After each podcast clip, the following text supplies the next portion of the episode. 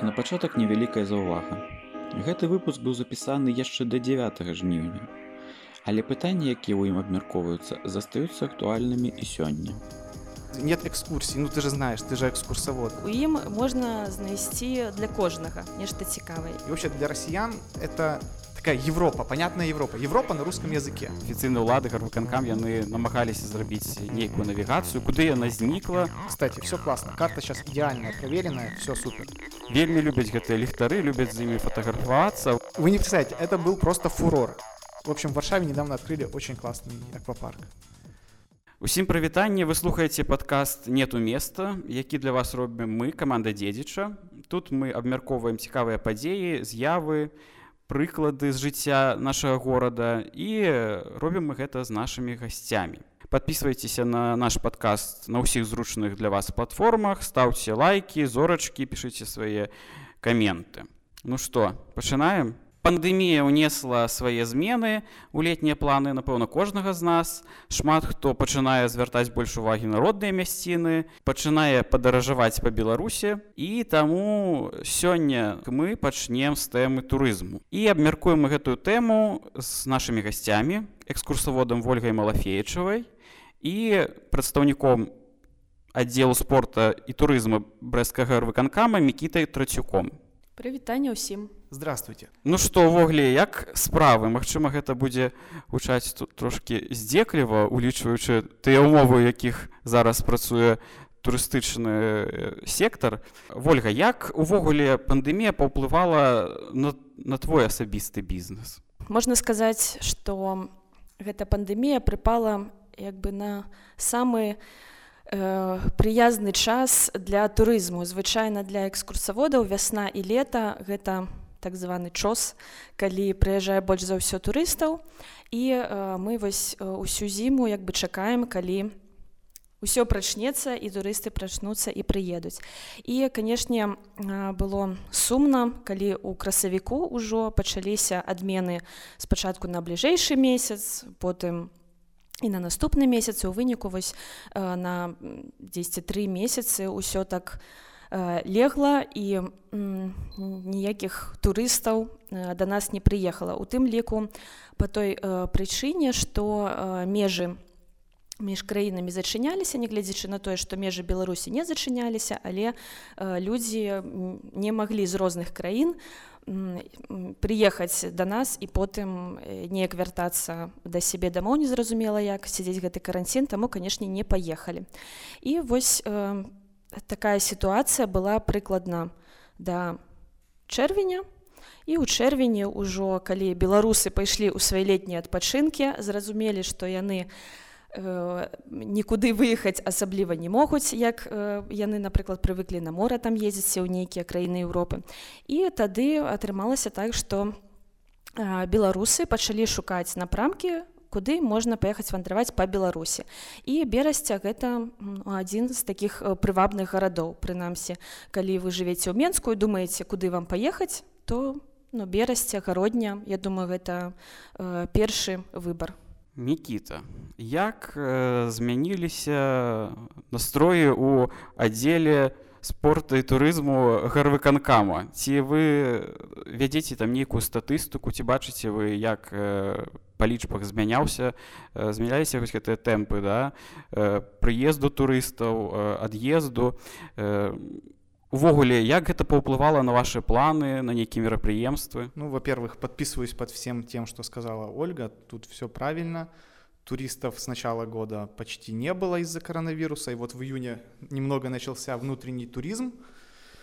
Если брать по цифрам по городу Бресту, то мы просели по сравнению с 2019 годом где-то на 45-50% по количеству туристов. Ну, если, опять же, возвращаться к цифрам, то если в 2019 году за 6 месяцев, то есть с, ию... с января по июнь у нас в гостиницах только города Бреста остановилось порядка 35 тысяч человек, то в 2020 году этот показатель сократился и сейчас 21 тысяча. То есть где-то на около 40% меньше. Иностранцев еще меньше, то есть больше 50% сократились иностранцы. Да, сейчас в июне уже как бы гостиницы выходят на какие-то более адекватные цифры, но опять же, адекватные этому году.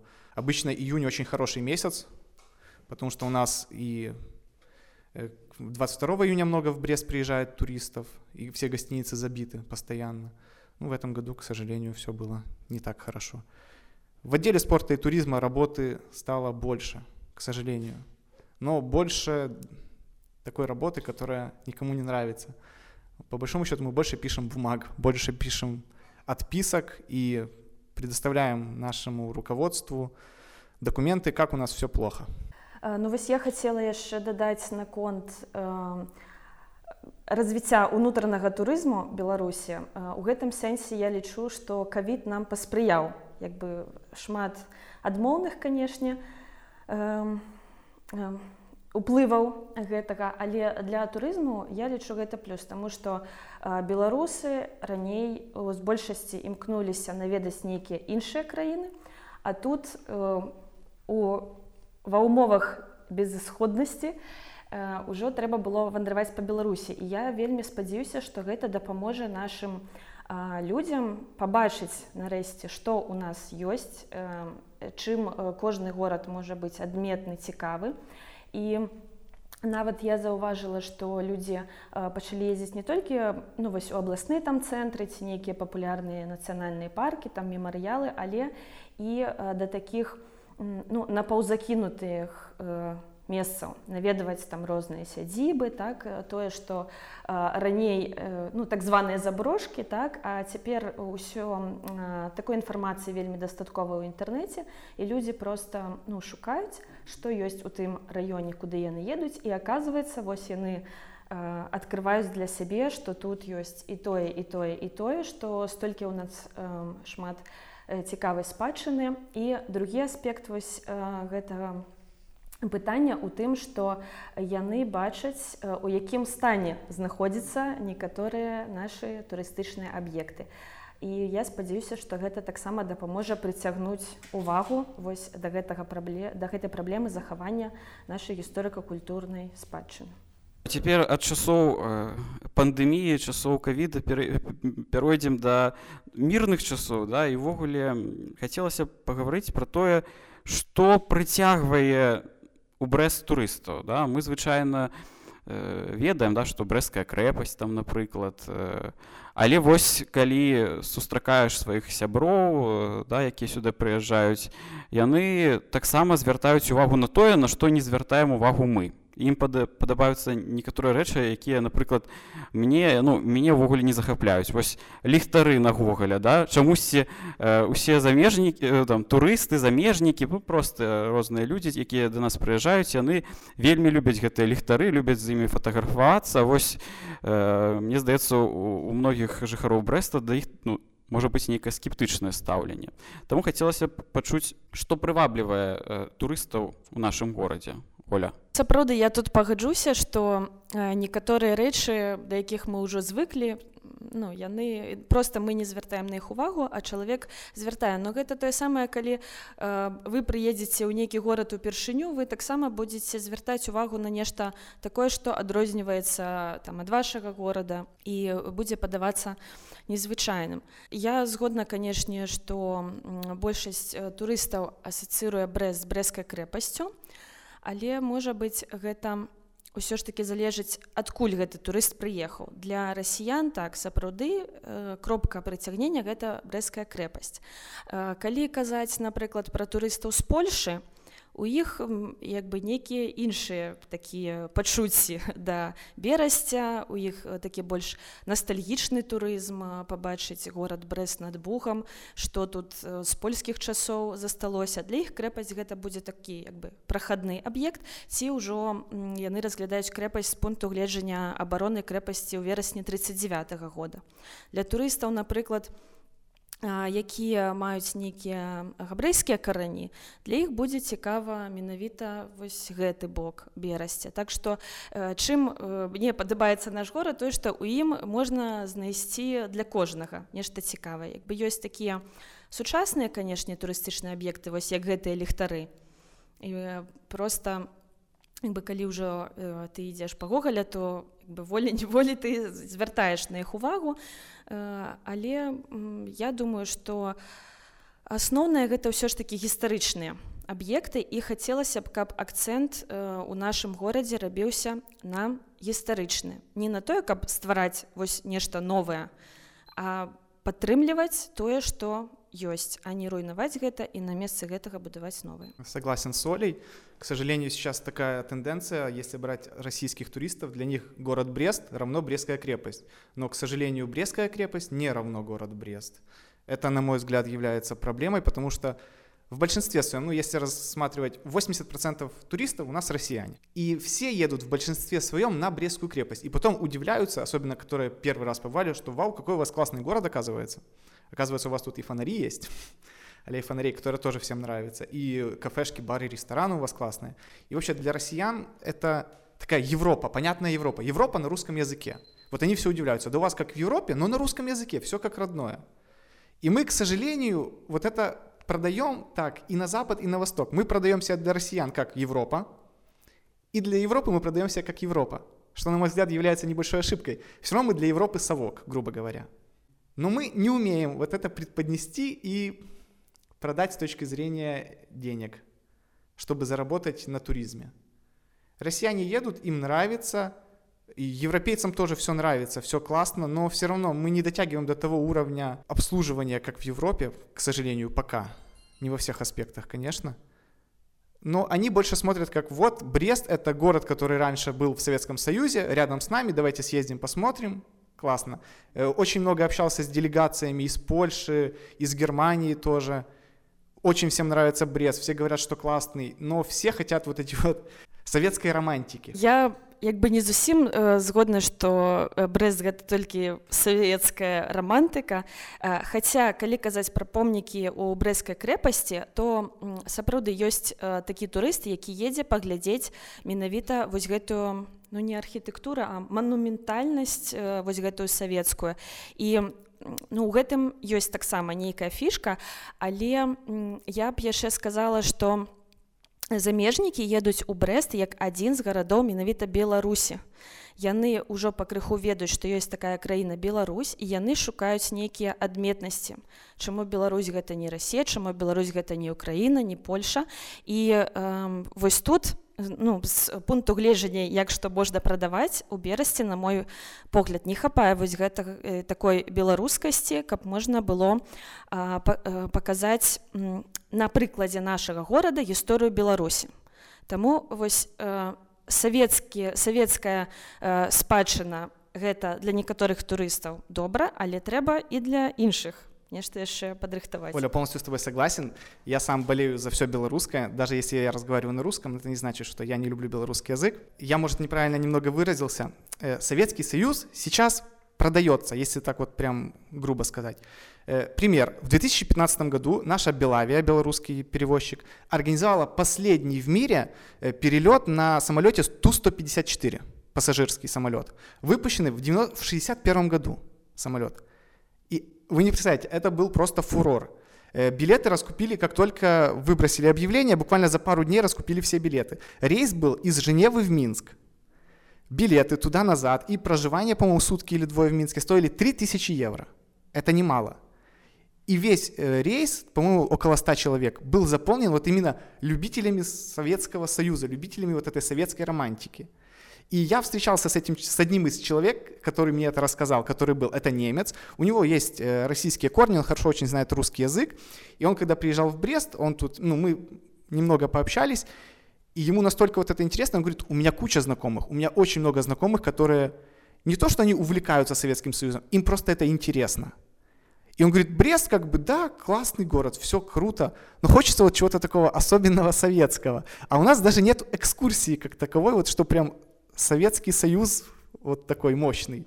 Хотя у нас есть э, замечательные заводы, наши машиностроительные там гиганты, которые в советское время были очень серьезные. И сейчас остались целые цеха с оборудованием, которые, к сожалению, простаивают. Мы продвигали тему, чтобы туда возить какие-то экскурсии, рассказывать, что вот здесь делали оборудование для космических кораблей советских.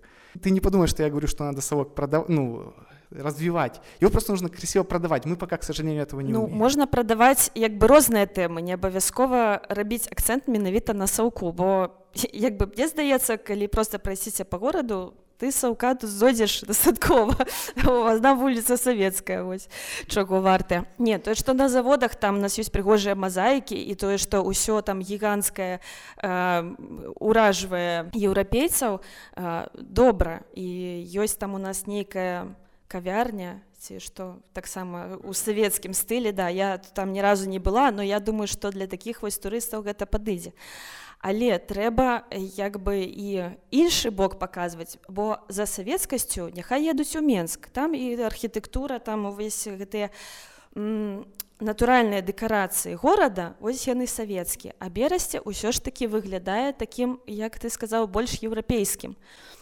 бы чаму не развіваць там і габрэйскі там культурны бок, там і польскі культурны бок і беларускі і няхай там гэта будзе нешта міжкультурнае. Э, карацей э, у берасця патэнцыял вялікі на ўсе тэмы і э, хацелася б каб развіваліся розныя тэмы а не толькі нейкая адна вось такая моя думка я не топлю за совок. Просто что эта тема вообще нулевая. То есть у нас ее по сути даже не, не нет экскурсий. Ну ты же знаешь ты же экскурсовод. У нас даже нет экскурсий чтобы по сути вот вот посмотрите брест советский каким он был раньше. Мы развиваем, ну, насколько это у нас получается, вот эту европейскую тему, национальную тему мы пытаемся развивать, к сожалению, это, ну, не очень получается. Мы это все пытаемся. Ну вот я просто это как пример привел. Вот тему Советского Союза мы вообще у нас, к сожалению, по нулям пока. Ну, я надеюсь, что в дальнейшем мы будем ее развивать на фоне других тем, вот как ты сказала, европейский, межнациональный, евре... даже еврейский Брест, у нас и экскурсии есть, и музей есть, и памятники. Это очень здорово. И они же пользуются популярностью. Ну вось мне здаецца калі мы будзем глядзець на турызм менавіта як на бізнес то тут вельмі важна і пакуп... пакупніцкая спасобнасць э, турыстаў якія прыязджаюць да? І ну зразумела у тых турыстаў якія прыязджаюць са страны снд гэта адна у зам... турыстаў з дальняга замежжа іншая да? і вось асабіста мне падаецца што вельмі было перспектыўна э, развіццё э, турызма звязанага з габрэямі да вось з іх ностальгіі тому что габрэі з вялікай такой пяшотай ставяцца да свайго мінулага і для іх гэта вельмі важна і таму вось я ведаю што ефім басен адзін з лідараў нашай габрэйскай супольнасці ён таксама прасоўвае вось гэтую ідэю што э, брэс мог бы вельмі добра б зарабіць да на вось гэтых ностальгічных пачуццях Дарэчы, у нашых сяброў з грамадскіх арганізацый існуюць праекты, якія могуць зыграць вось на гэтым ностальгічным турызме. Гісторыя габрэйскага брэста паспрабавалі актуалізаваць нашы сябры з тэатру крылы халопа, якія зрабілі мабільную аплікацыю з аўдыоспектаклем экскурсій па габрэйскаму брэсту, якога ўжо сёння няма. І як, гэтая аплікацыя яна даступна таксама на ўсіх платформах Бресторис Гайд, Наконт гэтай аплікацыі мы паразмаўлялі з менеджерам прасторы КХ адной з аўтарак гэтай аплікацыі Светланай гайдалёнак. Света, наколькі ваша аплікацыя карыстаецца попытам сярод турыстаў. Як ты думаеш, вось гэта гісторыя габрэйскага брэста, наколькі яна увогуле актуальна для турыстаў? Бресторис Гайд это проект, который Театр Крылы Холопа начал в 2017 году, и он рассказывает об уничтожении еврейской общины в городе Бресте. Еврейская история очень популярна среди туристов и имеет большой потенциал, потому что открывает тот пласт, который закрыт главным нарративом о героической обороне Брестской крепости. Он рассказывает совершенно о других измерениях, об истории с человеческим лицом и человеческими историями. А, мы очень надеемся, что в ближайшем будущем удастся создать англоязычную версию Brest Stories Guide, чтобы а, международные туристы могли приезжать и слушать историю нашего города с а, другой, иной перспективы, с перспективы убитых и уничтоженных здесь 30 тысяч евреев Бреста. Добра, мы так плаўна ад э, пытання таго, што думаюць э, турысты пра наш горад што іх тут прываблівае перайшлі да пытання ўвогуле вобраза наша горада да? Таму што вось гэты вобраз ён у першую чаргу фарміруецца вакол брэсцкай крэпасці і напэўна магчыма вось сакральнасць э, гэтага месца э, да, і ўсіх падзей якія звязаны з гэтым месцам. Яна э, уплывае неяк і на ўспрыняцце горада. Ці гэта неяк замінае ці наадварот гэта тое што гэта наш плюс тое што прываблівае да нас? Я пагаджуся з тым што так ну як мы казалі брест асацыюецца з брэскай крэпасцю гэта для краін снд скажем так. Для ўсіх астатніх брест гэта адзін з гарадоў нейкай далёкай невядомай беларусі Так што э, з гэтай аўдыторыі, як мне падаецца, можна працаваць як заўгодна і падаваць брэст з любога боку, таму што ў іх няма такой прывязкі да крэпасці. Але калі казаць пра саму як бы тэрыторыю крэпасці, вось мы сказалі, што э, канешне гэта як бы плюс, што ў нашага горада ёсць э, такі аб'ект, таму што на яго прыкладзе на яго тэрыторыі можна паказваць розныя перыяды гісторыі берасці. Просто мы ўсе зацыклены як бы на абароне брэскай крэпасці канкрэтна яшчэ 1941 года. А тут можна пачынаючы з вайны і до 39 як бы рабіць нейкія адсылкі. І калі ўжо казаць глыбей то вяртацца да пытання сярэднявечнага берасця Таму што гэта сапраўды нават для жыхароў нашага горада дагэтуль можа быць адкрыццём. Не ўсе Э, ведаюць што наш горад знаходзіўся першапачаткова на месцы крэпасці. Э, я э, пра гэта кажу на сваім досведзе правядзення фэстаў экскурсаводаў калі мы робім для берасцейцаў бясплатныя экскурсіі і кожны год у нас як бы закранаецца гэтая тэма. І людзі са здзіўленнем адкрываюць для сябе што у крэпасці ёсць як бы іншы бок. І і ў гэтым годзе я таксама онлайн экскурсію правадзіла вось у часы пандэміі як сярэднявечны горад на месцы крэпасці Так што чаму б нам і вось гэтую тэму не развіваць і не прасоўваць тым больш як бы музей берасця археалагічны які там знаходзіцца ён ужо такі добры падмурак што можна як бы да яго прывязвацца. Сама крэпасць можа быць з'яўляецца ў нейкім сэнсе сакральным тым што яна не пускае іншыя тэмы да сябе на востраў э, можа быць э, але першыя крокі былі зроблены ўжо у мінулым годзе калі паставілі гэтыя таблічкі на месцах сярэднявечных аб'ектаў там пазначаны сінагога царква дзе была падпісана брэская уня і гэтак далей гэта ўжо ну мне здаецца гэта просто нейкі прагрэс для э, гэтай прасторы і у я спадзяюся што гэта будзе далей развівацца бо я ведаю што людзі прапаноўвалі і розныя праекты і у нас ёсць спадарня рына лаўроўская якая просто вось такім вялізным багажом валодае і робіцца гэты праект мабільная прылада рэбрест дзе можна пабачыць візуальныя выявы горада. Трэба вось развіваць развіваць гэтую тэму Таму што пра крэпасць ваенную скажем так больш-менш усе ведаюць А чаму б крэпасць яшчэ не паказаць і з такога боку? Да я согласен с ольгой все правильно. К сожалению для руководства мемориального комплекса э, вся брестская крепость является кладбищем. То есть вот это только памятник войны и кладбище. Э, опять же это будет чисто мое мнение я не ни под чем не подписываюсь ну то есть только под своими словами. Давайте оставим центральную часть мемориал для памяти войны а остальную Брестскую крепость, как сказала уже Ольга, отдадим для исторического города, который был на том месте до, до строительства крепости. Тот же монастырь Бернардина, который сейчас в ужасном состоянии, ну не монастырь, а развалины его, то, что от него осталось. И с каждым годом, к сожалению, он все хуже, хуже, хуже. Да, городские власти не могут позволить себе его реставрировать или хотя бы законсервировать, потому что это очень большая сумма денег. Ну, в любом случае, этот вопрос поднимается, мы его очень часто поднимаем, и я думаю, в ближайшее время будет какая-то консервация, как минимум консервация, и как максимум, я надеюсь, реставрация и создание хотя бы вокруг какой-то инфраструктуры.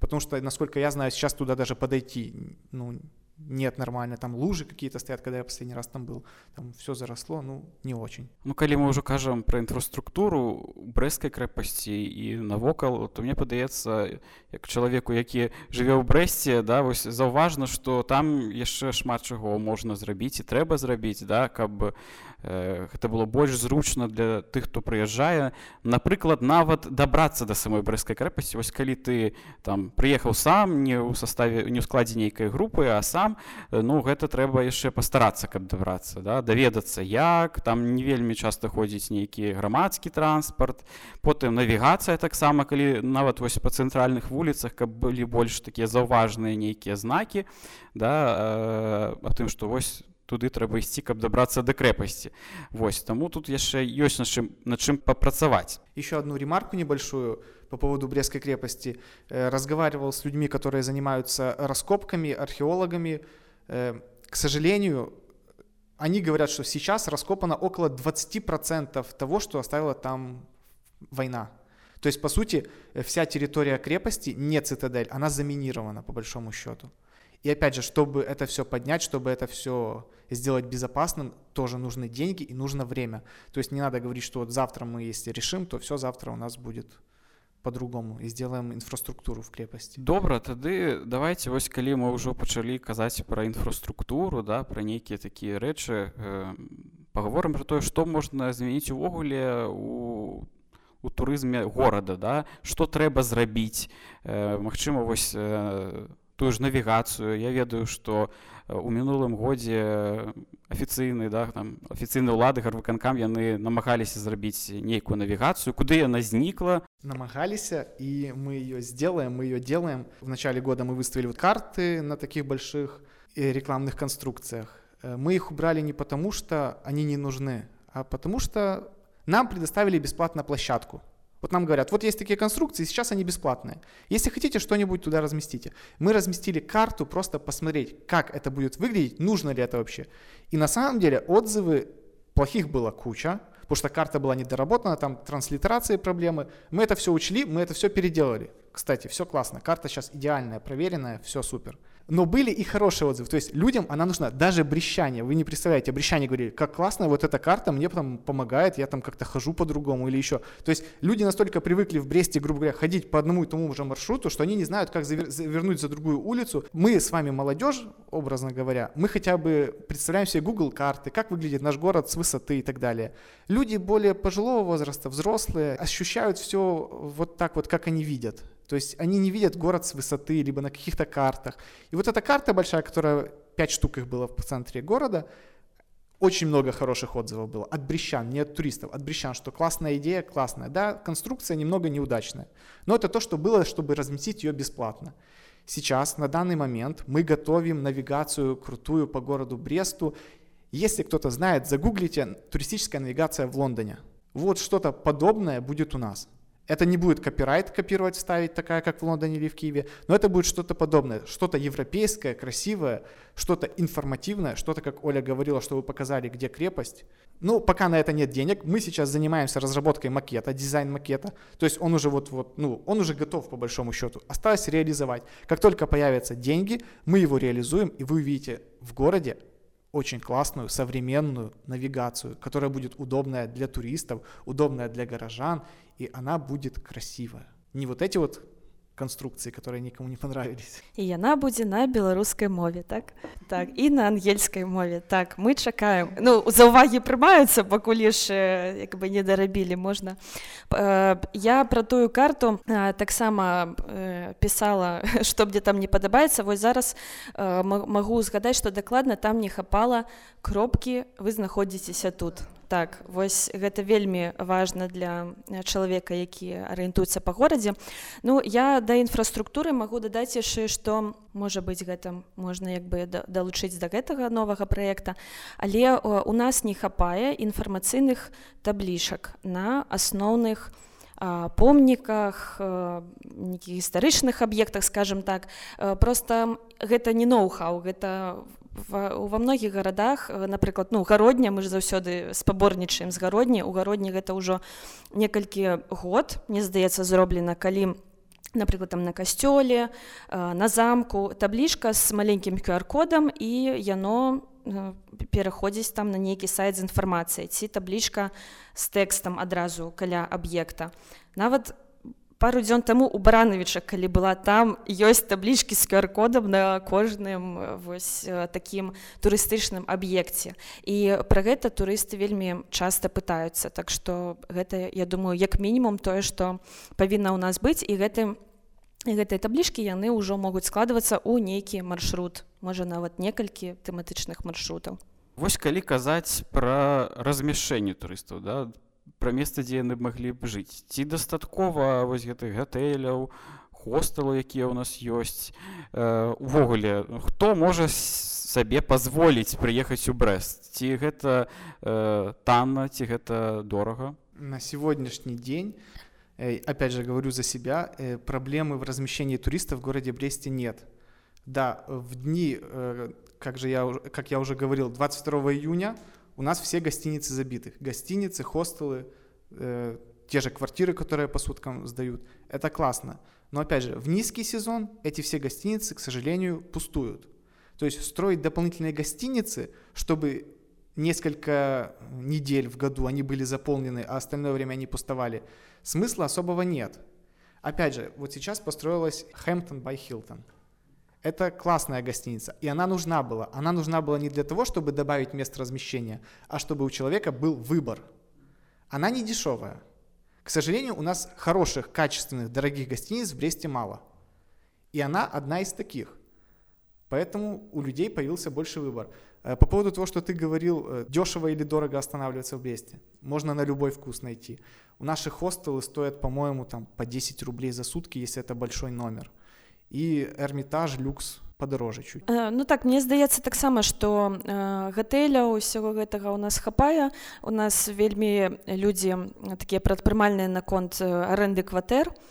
І зараз калі я размаўляю з беларусамі якія да нас прыязджаюць таксама пытаю якія кошты ці лёгка вы там адшукалі яны нават з такім з павагай такой кажуць што Э, пайшла нейкая палітыка зніжэння коштаў у таго ж хілтана і на кватэры толькі по-мойму эрмітажа не знізіліся кошты. А так яны кажуць вось нам прыемна што яны разумеюць што зараз трэба пераарыентавацца на беларускага турыста а ён можа сабе дазволіць не столькі колькі там замежны турыст і таму зараз яны зрабілі там кошты ніжэй Вось хацелася каб так і было добра якія ўвогуле планы вось зараз мы тут э, размяжуем да спачатку якія планы у гарвыканкама што вы думаеце рабіць да магчыма нейкія новыя праекты якіх мы павінны пачуць э, бліжэйшы час у сферы турызму ну і потым мы спытаем пра планы ольгі таксама в сфере туризма основной план сейчас это э, добить навигацию нашу по городу Бресту, добить ее, установить. Э, может, видели уже вот эти таблички на домах со старыми названиями улиц появились. Есть еще наработки, чтобы добавить таких табличек, чтобы их было не 12, насколько я знаю, а еще плюс 5 в городе. Вот, э, хотим это сделать в первую очередь. Дальнейшие планы пока на улучшение чего-то, что уже есть. Э, строительство чего-то нового пока в ближайшее время не планируется – есть розовая мечта у отдела спорта и туризма, что мы когда-нибудь соединим э, Брест и Тересполь пешеходным пограничным переходом. Это, наверное, мечта многих брещан, и в том числе туристов, потому что э, со стороны Польши есть потребность в том, чтобы приходить в Брест и приходить, приезжать на велосипедах, потому что Брест считают, и я считаю, что это правильно, велосипедной столицей Беларуси. Потому что инфраструктура у нас, конечно, может быть не самая идеальная, но велосипедистов у нас много, они ездят. Да, они жалуются, что где-то ямки, где-то у нас бордюры не, не низкие, но это все это исправимо, это все будем делать, потому что сейчас велосипедистам уделяется большое внимание. И если мы откроем когда-нибудь, мы построим этот мост, к нам должны прийти больше туристов из Польши. Ну і калі мы ўжо пра ровары, то мы перадаем прывітанне нашым сябрам завела брест якія ўжо таксама доўгі час і намагаюцца да палепшыць інфраструктуру вела. І таксама наколькі я ведаю яны таксама вось гэтую ідэю гэта пагран пераходу таксама прасоўваюць добра воля якія твае планы мае планы заставацца ў беларусе і э, працаваць э, з турыстамі з беларусамі і не беларусамі калі казаць пра замежных турыстаў то э, я вельмі рада што у нас э, нарэшце неяк запрацаваў да пандэміі э, без віз.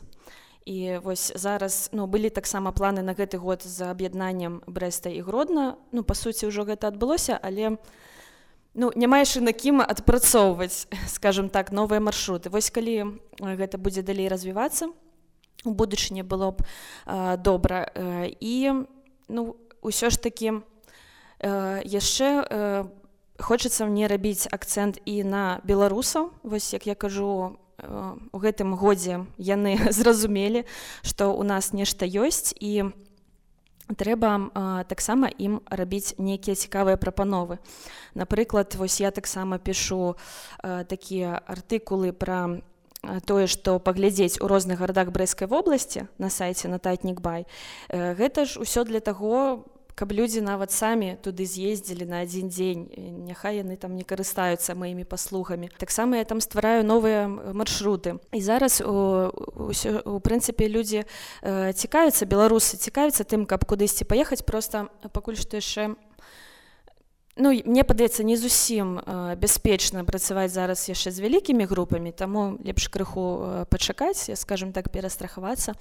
Але э, будзем развіваць турызм каб і да нас больш прыязджала людзей у берасці і каб самі берасцейцы ездзілі і глядзелі тое што ёсць навокал а мы будзем гэтаму спрыяць я еще по поводу инфраструктуры немного скажу вспомнил Сейчас, вот по данным 2019 года, турист останавливается в городе Бресте на 3,2 дня, суток точнее. На 3 дня в Бресте останавливается средний турист. Это как бы нормально, но этого мало. День обычно, обычно тратят на Беловежскую пущу. Туда съездить, там побыть, назад вернуться. Ты уже уставший, вечером, скорее всего, ты максимум выйдешь из отеля своего погулять, и все. День обычно тратят на Брестскую крепость.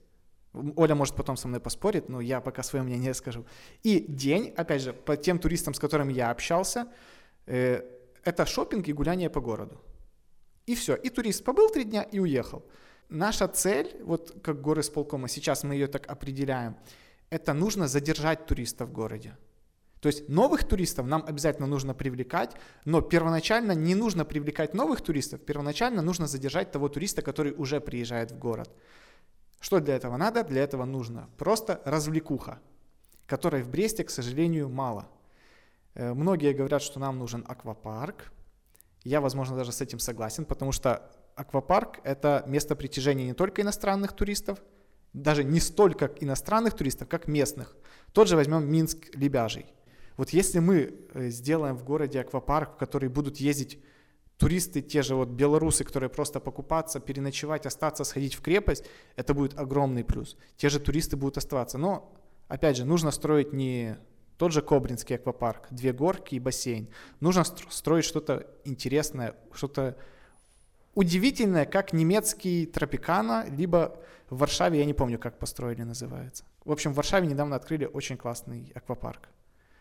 А по поводу того, что будут приезжать туристы, пример. Есть знакомый, который работал раньше директором Кобринского аквапарка. Он говорил, к нему очень часто приезжали туристы, барабанная дробь, из Украины. Просто потому, что им нравится ездить в аквапарк. Они ездили из э, Луцкой области, из Ровно, по-моему, нет, из, ну, в общем, откуда-то из-под границы, и они ездили просто в аквапарк, потому что им нравилось. И они приезжали чуть ли не каждый месяц. И это был не один-два человека, а ну, группа людей, которые приезжали. То есть аквапарк в любом случае задержал бы наших туристов. Но опять, к сожалению, ни один аквапарк в мире не окупается.